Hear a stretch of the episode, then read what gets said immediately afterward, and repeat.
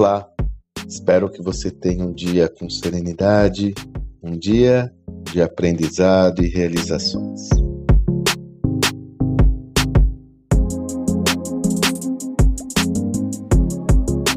Esses últimos dias, coincidência ou não, tenho me deparado novamente com algumas perspectivas muito concretas no âmbito empresarial que corroboram uma tese que nós temos trabalhado há algum tempo muitas decisões equivocadas, incorretas, têm sido realizadas, sobretudo por líderes estarem realizando perguntas incorretas.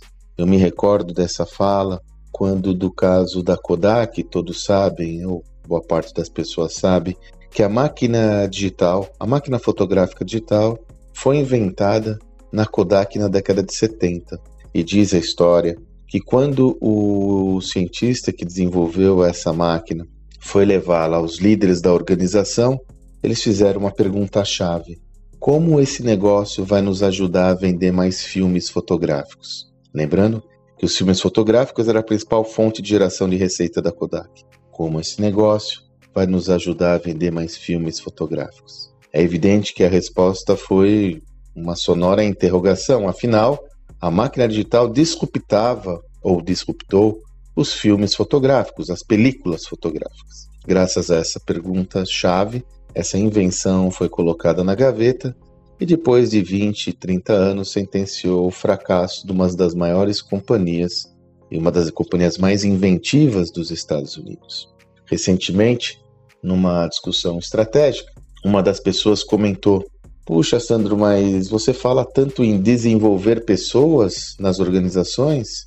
E aí, como eu faço se eu desenvolvo as pessoas e elas saem quando estão preparadas? De novo, a pergunta correta deveria ser a seguinte: o porquê as pessoas estão sendo estão saindo do meu negócio a partir do momento que eu estou investindo nelas, as desenvolvendo, contribuindo com o dia dela. O porquê isso está acontecendo? Afinal, como eu já fiz um áudio anterior aqui sobre esse tema, o que você prefere? Correr o risco de perder pessoas capacitadas no seu negócio ou ter um negócio recheado de pessoas incapacitadas, desqualificadas? Qual é a sua opção? Então, note que é, é necessário que você invista um tempo importante para entender quais são as perguntas corretas a serem realizadas no seu negócio aquelas perguntas que são impulsionadoras, que geram reflexão, perguntas que geram inquietude. E lembre-se que muitas vezes nós não fazemos essas perguntas porque nós temos medo das respostas. É como quando você tem um certo receio de ouvir o cliente, que você tem medo do que vai vir. Nós temos de romper essa barreira, abrir cada vez mais os nossos ouvidos corporativos e empresariais e nos dedicar a entender toda e qualquer referência que venha sobre o meu negócio, o nosso negócio, inclusive aquelas mais negativas. Lembrando que, só fazendo um parênteses, já que eu comentei sobre essa estrutura, o melhor cliente é aquele que reclama, porque aquele que não reclama e está insatisfeito, você o perde sem ter a mínima perspectiva de entender o que está acontecendo e recuperá-lo.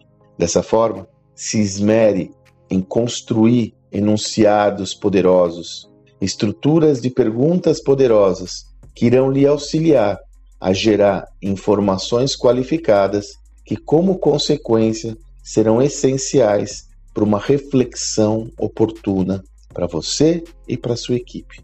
Tome cuidado com as perguntas erradas e se dedique a construir enunciados poderosos que gerem insights também poderosos.